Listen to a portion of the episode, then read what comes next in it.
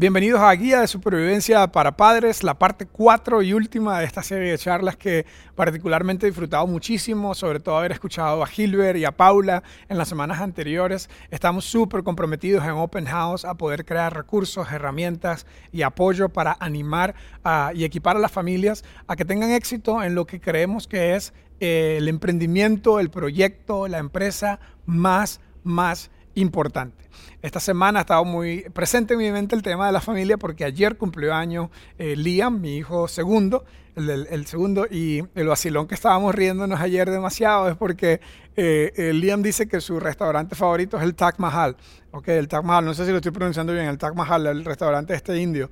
Entonces, eh, cada vez que alguien cumple años en mi familia, escoge el restaurante o vamos a cenar en el restaurante favorito, donde, que es el restaurante favorito de ellos. Entonces el vacilón es que Liam menciona que le gusta el Taj Mahal. Y yo le dije, Liam, pero ¿por qué te gusta, ¿por qué te gusta el Taj Mahal? Porque la comida india tiene un sabor muy particular, ¿verdad? Muy fuerte.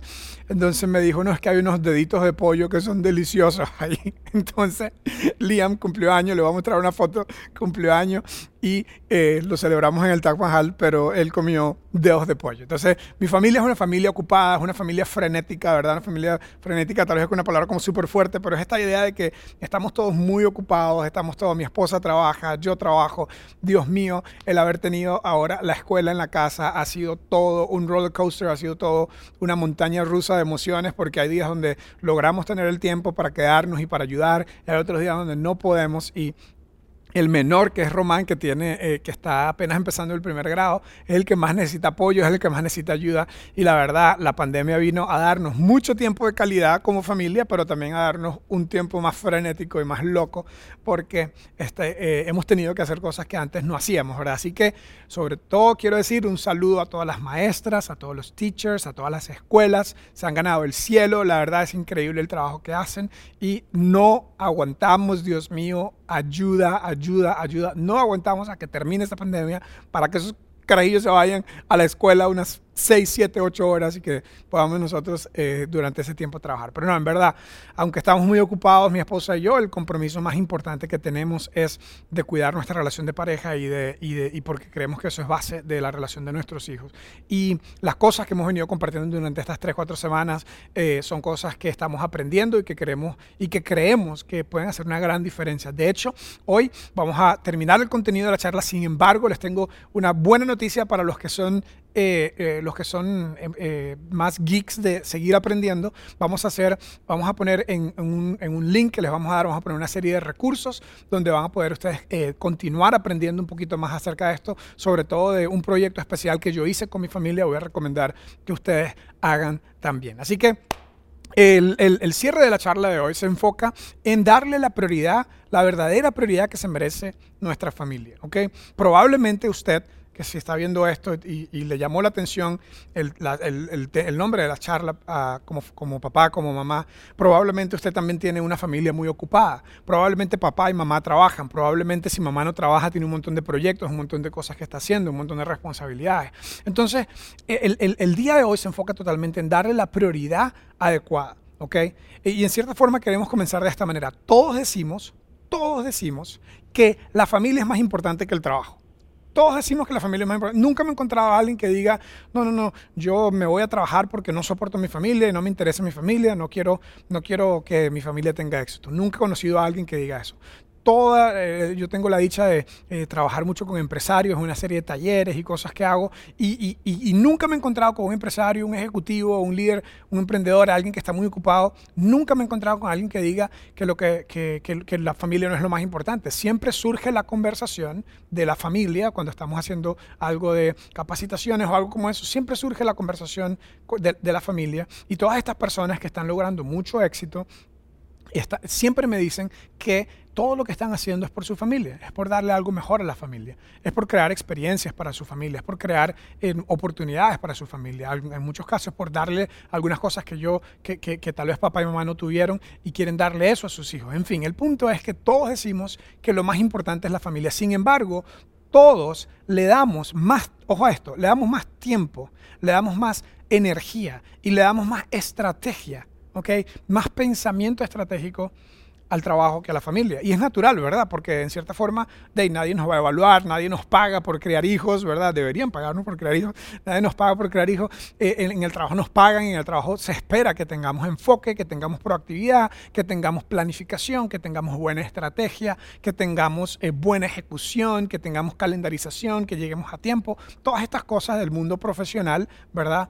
Eh, requieren un montón de energía, un montón de tiempo y un montón de estrategia. Y en la familia resulta que terminamos no dándole todo esto. Y esto lo que se pone peor es porque en la etapa, en la etapa donde más necesita nuestra atención el trabajo, es precisamente la etapa donde más necesita atención la familia. En esta etapa donde un ejecutivo, un empresario, un emprendedor, una persona que tenga responsabilidades en su trabajo, está teniendo crecimiento, está teniendo más responsabilidades en el trabajo, al mismo tiempo es cuando los niños necesitan más su apoyo porque ya tal vez pasaron la etapa de preescolar donde los niños necesitaban más apoyo físico, donde no se podían bañar sin, tu ayuda, donde no podían comer sin tu ayuda. Ya han pasado esa etapa, pero ahora están en una etapa donde necesitan más tu tiempo, tu atención, tu energía, tu enfoque, tu calidad emocional. Y todo eso se está yendo a la empresa, todo eso se está yendo al trabajo, todo eso se está yendo a las responsabilidades. Y es muy difícil porque hay una, una, una posible o muy probable lucha de atención, de tiempo, de energía. Y yo sé que todos queremos ganar, todos queremos ganar en la familia. Decimos que es lo más importante, pero en realidad lo que es importante para ti lo determina tu agenda diaria, lo determina tu calendario, lo determina las cosas a las que le estás dando tiempo y enfoque. Y tengo que decir que en cuanto a esto no estoy hablando como como un experto porque yo soy una persona ocupada, soy una persona que me gusta hacer cosas, soy muy inquieto. Eh, eh, iniciamos el proyecto Open House, eh, ayudo a mi esposa en los proyectos de ella, inicié una, una empresa para ayudar a, a, traer crecimiento personal al mundo empresarial. El punto es, yo tengo muchas cosas, pero vez tras vez estoy luchando con la idea de no puedo darle a mi familia las obras, no puedo darle a mis hijos las obras Llego a la casa a las cinco y media de la tarde, 5 de la tarde, y estoy exhausto. He hablado todo el día, he enseñado todo el día, he escuchado problemas todo el día, he estado tratando de resolver problemas todo el día. Y llega mis hijos y simplemente quieren jugar, llega mi, mi esposa simplemente quiere tener una conversación y ya no tengo nada, estoy exhausto. No me queda nada para nadie, ¿verdad? Lo único que quiero es descansar, lo único que quiero es ver al Barcelona y a Messi jugar, lo único que quiero es como apartarme todo el mundo, que me dejen en paz, ¿verdad? Y eso no, no es justo probablemente a ti te pasa lo mismo, probablemente en tu caso estás muy ocupado en el trabajo y también tienes el riesgo de estar dándole las obras a tu familia. Eso es, es, es terrible, eso es terrible porque nadie tiene mayor potencial, nadie tiene mayor potencial para influenciar a tus hijos, a tu familia que usted como papá y que usted como mamá. Nadie tiene más potencial. Ahora, aquí en Open House estamos muy comprometidos a servir de ayuda, en Open House estamos muy comprometidos a servir de, apoyo.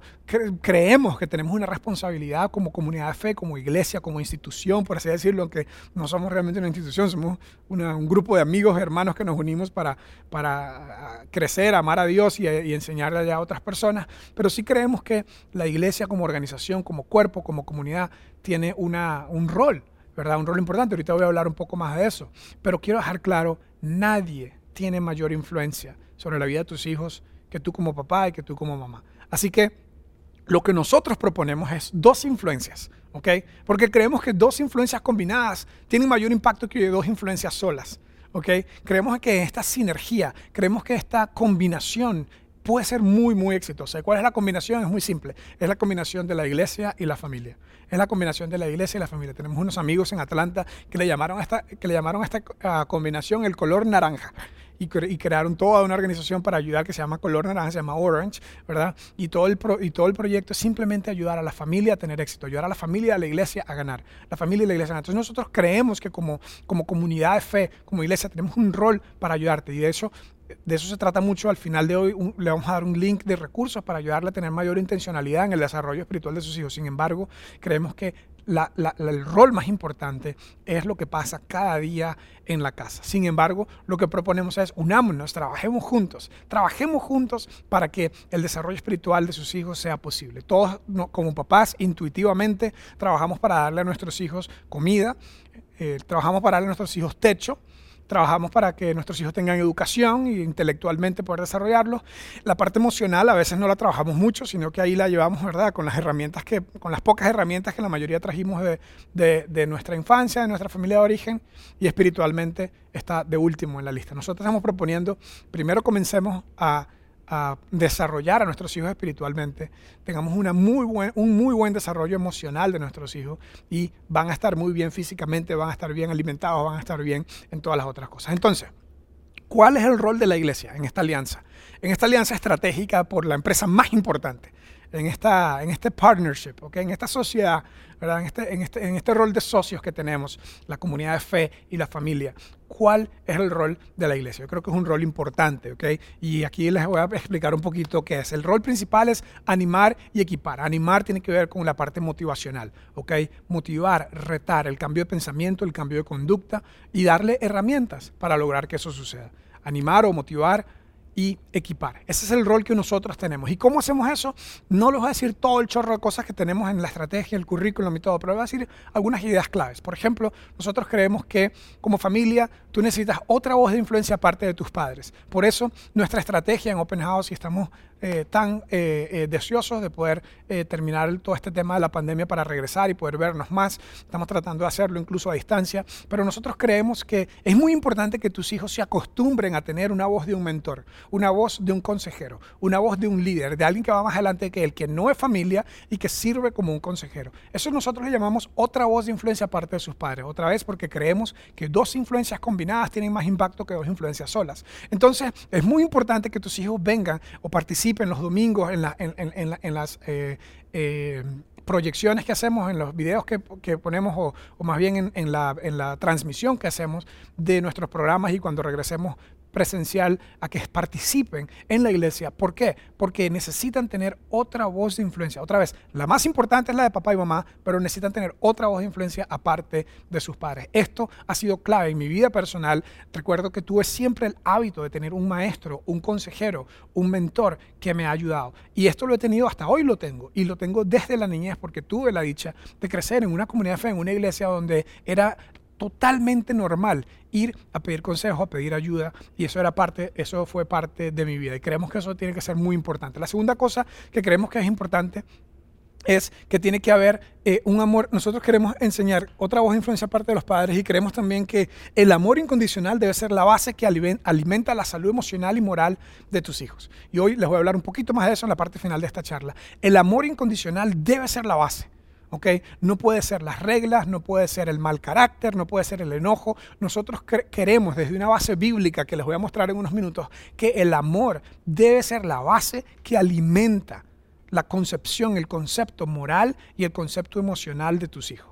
No, creemos que tus hijos deben eh, ser criados eh, aprendiendo que algo está mal porque papá dice o porque mamá dice, que algo está mal porque Diosito se va a enojar. Creemos que Dios es un Dios de amor y que el amor es la base que alimenta nuestra moralidad y que alimenta nuestra vida emocional. Entonces es muy importante para nosotros que, eh, en la iglesia tus hijos reciban el contenido y los principios y los valores que le ayuden a ver que es el amor de Dios que nos guía a hacer las cosas bien, a tener una vida saludable emocionalmente, a tomar buenas decisiones morales. Eso es un rol muy importante de la iglesia. Y tercero, otro rol es que creemos que debe haber un buen ritmo entre tiempo de calidad y tiempo de cantidad.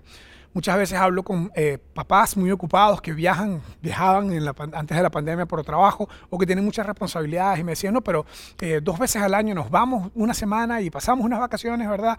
Nos gastamos unas vacaciones carísimas y, con eso eh, tenemos mucho tiempo de calidad. Y está bien, está perfecto las vacaciones, mi familia y yo somos muy insistentes siempre de apartarnos como familia, ¿verdad? De pasar tiempo de calidad, pero tiene que haber un buen ritmo entre la cantidad de tiempo y la calidad de tiempo. Tú tienes que tener conversaciones significativas en tu casa. Una de las formas que yo hago esto en mi casa es que eh, tengo el compromiso de que al menos tres veces a la semana, soy una persona ocupadísima otra vez, y tengo, tengo grupos en la noche, grupos de Biblia, dirijo grupos de hombres, me meto en diferentes cosas, tengo juntas directivas, tengo un montón de cosas.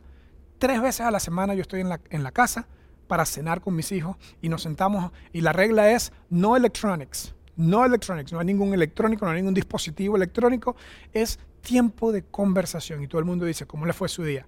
Y, todo y, hemos enseñado a nuestros hijos que hablen de su día, qué les hizo sentir triste, qué les hizo sentir contentos, qué, pasó que fue difícil. Y nos escuchamos unos a otros porque queremos darle las herramientas a ellos de eso. Y creemos que eso es parte de tener un buen ritmo de trabajo. La mayoría de los padres estamos creciendo, eh, los, la mayoría de los niños están creciendo con papás que están todo el tiempo en el teléfono y que están teniendo muy poco tiempo de cantidad y de calidad con sus hijos. Entonces nosotros vamos a estar aquí, ¿verdad? Con un radio roto recordándoles que es muy importante que haya un buen ritmo de tiempo de cantidad y tiempo de calidad. Y luego creemos que debemos enseñar a nuestros hijos a tener una fe personal. En, las semanas anteriores estoy muy feliz porque mi hijo Liam dio el paso del bautismo, es algo que no hemos hablado mucho aquí en Open House, pero básicamente la Biblia enseña a los cristianos que se bauticen. La Iglesia Católica lo hace cuando están bebés y eh, muchas otras iglesias lo hacen en diferentes momentos, la Iglesia Presbiteriana también. Nosotros decidimos que queremos que nuestros niños hicieran esto cuando estén en una edad consciente de que entiendan el hermoso significado de que Dios perdona nuestros pecados y que es un Dios y que es un Dios de amor y que nos acepta. Entonces Liam tomó ese paso y yo recuerdo hace dos, tres semanas estuvimos hablando acerca de esto y, y yo lo guié a él a que entendiera que Dios no tiene nietos. Dios no tiene nietos, solo tiene hijos y que cada persona tiene que tener una relación personal con Dios. Entonces, parte de nuestro rol es recordarle a ustedes como papá, como mamá, que, que Dios quiere tener una relación personal con cada uno de sus hijos, ¿ok? Que no puede ser la fe de los papás, tiene que convertirse en una fe personal. Entonces, es un poquito lo que vemos en el, en el, en el rol y lo último, y este es probablemente más importante que tiene que ver con esta eh, serie de recursos que le vamos a dar, queremos que como padres, especialmente si están empezando, que comiencen con el fin en mente que comiencen con el fin en mente. Es decir, que Stephen Covey en los siete hábitos nos habló de este concepto de comenzar con el fin en mente y la verdad eh, es algo importantísimo. Lo hacemos naturalmente o intuitivamente en el trabajo o estratégicamente lo hacemos en el trabajo, pero no tanto en la familia. Es comenzar a pensar cómo quiero que mi familia se vea en 10 años. ¿Cuál es mi visión para mi familia? ¿Cómo, ¿Cómo, quiero que ellos se vean dentro de cinco años? ¿Qué quiero, ¿Qué quiero yo con mis hijos? ¿Cuáles son los valores que nosotros nos deben, eh, deben regir, informar nuestra conducta? ¿Cuáles son eh, eh, los hábitos que voy a hacer para lograr esos valores? Y todo esto que le estoy diciendo es un trabajo que yo he hecho porque tuve la dicha de tener mentores que me ayudaron a hacer eso y ha servido como estrella norte en mi vida y, en, la de mi esposa como papá y mamá. Y por eso queremos compartirle. Entonces, no se pierdan un link que vamos a poner aquí abajo y que vamos a poner en nuestra página web todos los recursos que ustedes necesitan con un machote o con un formulario, con una guía para crear para comenzar con el fin en mente, para crear cuál es la, visión que yo tengo con mi familia, cuáles son los roles y responsabilidades que tengo, cuáles son los valores que tengo y cuáles son los hábitos o, o estrategias que voy a hacer para lograr vivir esos valores. Ahora, esto es normal en la empresa, esto es el día a día en la empresa. ¿okay? Cuando yo hago asesorías o consultorías con empresarios, siempre estamos hablando de cuál es la visión, cómo vas a lograr esa visión qué hábitos estás estableciendo, qué tareas estás estableciendo para lograrlo. Y en la, en la familia nunca se habla de esto. Yo incluso les voy a dar un, ejemplo, un modelo, que no estoy diciendo que yo soy el modelo para nada, al contrario, soy el modelo de, el modelo de cometer errores probablemente, pero yo, mi esposa y yo hicimos esta tarea y lo vamos a poner en un PDF en la página web para que ustedes también digan, ok, vamos a darle intencionalidad al trabajo. Ok, entonces todo eso es el rol que nosotros vemos como iglesia que queremos hacer. ¿Cuál es el rol de la familia? El rol de la familia es más fácil en teoría, pero más difícil en práctica. El rol de la familia es tener intencionalidad y compromiso. Intencionalidad y compromiso. Ahora, intencionalidad es muy diferente a intención. Intención es cualquiera tiene la intención de lograr algo y, la mayoría de las personas no logran nada, ¿verdad? Están llevados, son llevados por la vida como un barco que va en el mar perdido, un barco perdido, un barco a la deriva. Hay una canción ahí hace muchos años de un man que hablaba del barco a la deriva. Bueno, yo digo que la gente que no, que no tiene intencionalidad en su vida viven, como dijo Guillermo Dávila, lo cual si si no es venezolano y si no y si tiene y si tiene menos de 40 años no tiene ni idea quién es eh, pero pero Guillermo Ávila cantó esta canción del barco a la deriva que se hunde un poco cada día bueno así está la gente que no tiene intencionalidad que no tiene visión ¿ok? como familia no te puedes dar el lujo de no saber a dónde quieres ir ¿ok? Porque si no sabes a dónde vas, vas a llegar bastante rápido a ningún lado, ¿ok? Entonces necesitas tener mucha intencionalidad y la intencionalidad no es suficiente, la intencionalidad se, tiene que convertir en compromiso. Compromiso con planes de acción, compromiso con hábitos, compromiso con eh, hacer las cosas correctas. Y yo sé que esto suena como trabajo, y quién quiere trabajar en la familia, ¿verdad? Para eso trabajo en el trabajo. Bueno, si quieres tener éxito en tu familia, tienes que ponerle mucho trabajo, mucha intencionalidad y mucho compromiso. Ahora, todo esto tiene una base filosófica que para nosotros está en la Biblia, ¿ok? Y les voy a mostrar dos citas del Antiguo Testamento y del Nuevo Testamento para eh, demostrar esta base filosófica y ojalá que de ahí en adelante ustedes puedan eh, comprometerse a vivir su vida de familia basada en estos valores. En el Antiguo Testamento, Dios le dio a Moisés la ley y en esa ley había un texto entero que decía que tenían que enseñarle todos los mandamientos a sus hijos y a los hijos de sus hijos para que lo obedecieran. De hecho, esta se convirtió en la oración más importante del mundo judío. Se llama Shema, que significa escucha. Y, Dios le dice a Moisés, escucha, dile a las familias de Israel que escuchen, que escuchen lo que les voy a decir. Y esto es lo que dice esa famosa oración. Dice, estos son los mandamientos y preceptos y normas que el Señor Dios mandó a Moisés que enseñara. Dice, para que los pongas en práctica, primero papá y mamá tenemos que ser ejemplos, tenemos que ser modelos, no podemos nosotros decirle a nuestros hijos que hagan cosas que no estamos dispuestos a hacer, los pongan en práctica en la tierra que van a tomar a posesión porque estaban a punto de entrar a la tierra prometida. Y después dice, para que durante toda tu vida, tú, papá y mamá, tú, tus hijos y tus nietos, y aquí está hablando de tres generaciones, tú, tus hijos y tus nietos honren al Señor tu Dios. De hecho, si te encuentras un rabino, te va a decir que el verdadero judío es el que sus nietos todavía son judíos. ¿Por qué? Porque Moisés le dijo, tú, tus hijos y tus nietos van a seguir al Señor si tú le enseñas estos mandamientos. Y ahí está, después de eso viene una palabra clave. Dice, para que tú, tus hijos y tus nietos, ¿qué? Honren. Repiten conmigo ahí desde la casa. Honren. Yo sé que esto funciona mejor cuando estamos en vivo, pero solamente háganlo por diversión. Repiten conmigo, ¿para que qué? Para que honren y aquí Dios presenta la palabra honra, que es mucho mejor que obediencia. Ahorita les voy a demostrar eso. Para que honren al Señor tu Dios cumpliendo, obedeciendo todos sus preceptos y mandamientos que le doy, para que disfrutes larga vida. Ahora, todos queremos tener larga vida, queremos ser longevos, queremos ser felices, todos estamos buscando la felicidad.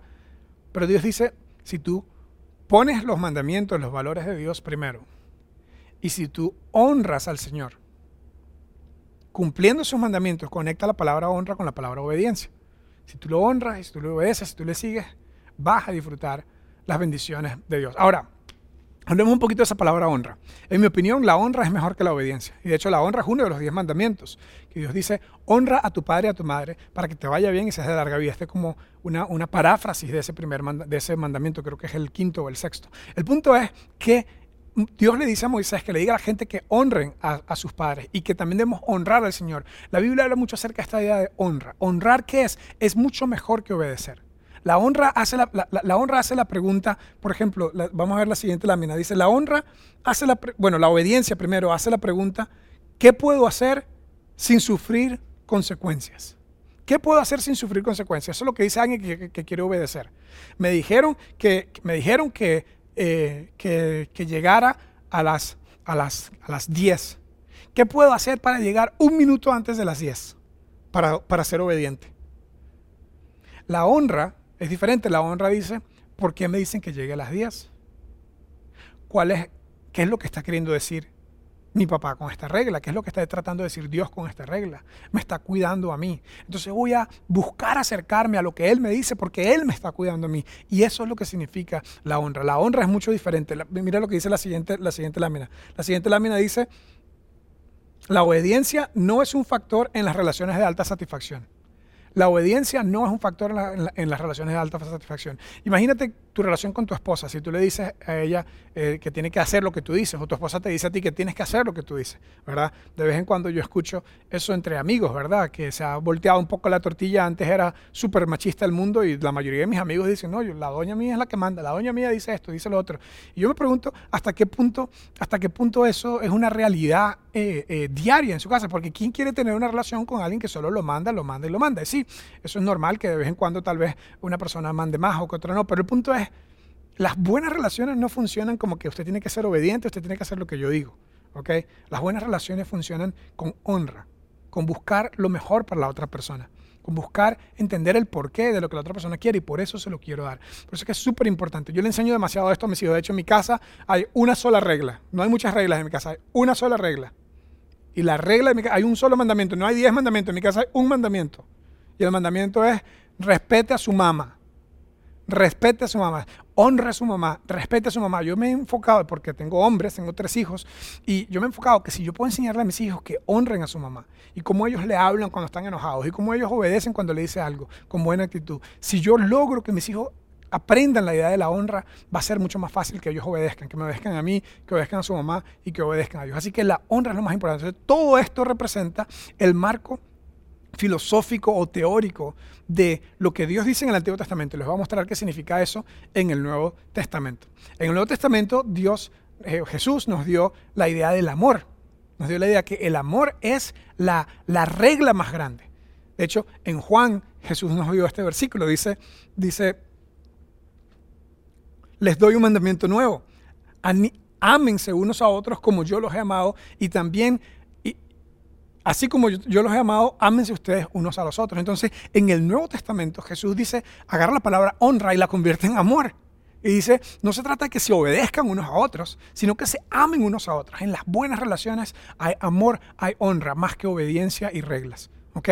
Entonces, esto es la base filosófica, la base teórica de cómo debemos trabajar juntos, la iglesia y la familia. ¿Ok? Pasó un tiempo después de Jesús y Pablo que fue la persona que escribió la mayor parte del Nuevo Testamento, llevó la idea del amor y de la honra a un nivel mayor. Y en un capítulo muy conocido de la Biblia que se llama 1 Corintios 13, nos habló acerca del amor. Y nos dio una lista, un chorro de listas. Yo les voy a dar hoy una sola de esas para expresar la importancia de cómo debe ser la vida de familia en nuestra casa, que a veces lo es así, a veces no. Y este, este es el estándar, ese es el ideal que debemos buscar vivir. Entonces, Pablo escribió este texto diciendo, Jesús nos enseñó el amor unos a los otros. Yo le voy a decir cómo se ve eso en la vida real. Y dijo, el amor es paciente. Ahora, si tú tienes tres hijos que tienen una energía, uno tiene 11, otro tiene 10, acá cumplir 10, el otro tiene 6, eh, va para 7, acá va a cumplir 7.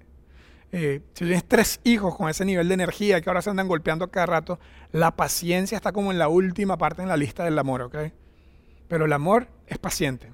Este es para mí. si estás perdiendo la paciencia con tus hijos, bueno, tal vez es para ti también. Mira la segunda. La segunda estamos hablando mucho en mi casa. El amor es bondadoso. ¿Qué significa ser bondadoso? Ser amable.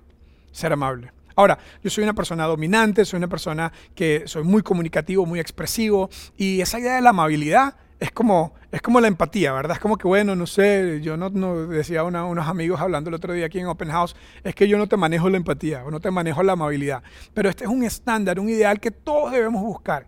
En mi casa hemos estado hablando mucho acerca de esta idea, de qué significa ser amable. Ahorita voy a regresar a esta idea porque es poderosa, pero déjame terminar la lista. El amor no tiene envidia, no es ostentoso y no es arrogante, no es egoísta. Es lo que significa estas tres cosas. Envidia, ostentar o hacer alarde de algo y ser arrogante es simplemente un ego muy grande. Luego dice, no es indecoroso, no hace nada incorrecto, no busca lo suyo propio, una vez más, otra forma de decir que no es egoísta, no se enoja fácilmente, como hacemos esto en la casa, ¿verdad? No se enoja fácilmente, no lleva cuentas del mal, algunos de ustedes están como, te, la, te las estoy contando, así me decía mi mamá, Julio César, te las estoy contando, ¿verdad? Bueno, el amor no hace eso, no lleva cuentas del mal, no se goza de la injusticia, sino de la verdad. Todo lo sufre, todo lo cree, todo lo espera y todo lo soporta. Es una lista larguísima, les recomiendo que ustedes la lean. Por último, amabilidad. Regresemos a la idea de la amabilidad. La amabilidad es escoger prestar tus fortalezas a alguien en lugar de recordarle sus debilidades. Escoger prestar tus fortalezas a alguien en lugar de recordarle sus debilidades. Y esto está conectado con la misma idea de la honra. El honrar, el amar, el ser amable con alguien es prestarle lo mejor de ti es darle tus fortalezas para su crecimiento, para su mejora, en lugar de decirle todo lo que está mal con él. Y la amabilidad busca no tener ningún sarcasmo y no ser hiriente. Busca no tener ningún sarcasmo y no ser hiriente. Imagínate si nuestras casas, si en nuestra familia, adoptamos esta, esta base teórica del amor, de la honra, de la amabilidad, como la base para todo lo que hacemos. Yo sé que suena como algo muy ideal y algunos estarán pensando, ok Julio, pero entonces ¿cómo, ¿Cómo enseñas a tus hijos? ¿Cómo los disciplinas? No, no, no. Sí hay que disciplinarlos con amor, sí hay que enseñarlos con amor, pero la amabilidad, es lo primero. Hay que disciplinarlos para que, para que, para que, para que aprendan, para que sanen. Cada vez que Dios nos disciplina, nos disciplina para restaurarnos, para nuestra mejora, no para enseñarnos una lección y para humillarnos, sino para nuestra propia mejora. Entonces, en conclusión, papá, mamá, tienes un rol demasiado importante Tienes un rol de ser la influencia más importante de tus hijos. Nosotros como iglesia te queremos ayudar, te podemos ayudar. Nuestras dos influencias combinadas pueden tener un gran impacto en el proyecto más importante, pero tienes que darle compromiso e intencionalidad. Nosotros estamos aquí para ti. Estamos aquí para ti. Todo lo que hacemos en Wambaland, Upstreet Transit, Inside Out, es porque estamos aquí para ti, comprometido a tu éxito en la empresa más importante. Pero tú tienes que escoger, tienes que escoger esta base, esta, esta, esta creencia que nos da Dios en el Antiguo Testamento, la honra, y en el Nuevo Testamento, el amor, unido, todo esto para que sea la base de cómo vives la vida de familia. Y nosotros estamos aquí para ayudarte. Vamos a cerrar con una oración. Señor, te quiero dar gracias porque me permitiste crecer en una familia donde nos enseñaron todo esto desde muy pequeños y aunque si bien es cierto que no, ninguno tenemos una familia perfecta, también es cierto que tú eh, nos diste eh, el, privilegio de poder tener estos, estos eh, conocimientos, de poder tener estas herramientas. Gracias por todos esos mentores, gracias por todas esas voces de influencia que, esas voces de influencia que tuve desde la niñez. Y Señor, nosotros estamos comprometidos aquí a hacer lo mismo, a hacer lo mismo, a poder ser una voz de influencia, una voz de guía, una voz de apoyo para todos los papás y mamás de nuestra comunidad que lo necesiten. Guíanos en esto, en el nombre de Jesús. Amén. Antes de terminar, no dejen de visitar e, este link que vamos a poner aquí en nuestra página web para que hagan la tarea de ¿Cómo se ve mi familia en cinco años? ¿Cómo se ve mi familia en 10 años? ¿Cuáles son los valores que van a regir a mi familia? ¿Y cuáles son los hábitos y las tareas que vamos a hacer para lograr que eso sea así? Le vamos a poner una serie de recursos, va a estar buenísimo y creo que les va a ayudar mucho como familia. Así que estamos comprometidos a que usted tenga éxito en el trabajo más importante que es la familia. Muchas gracias.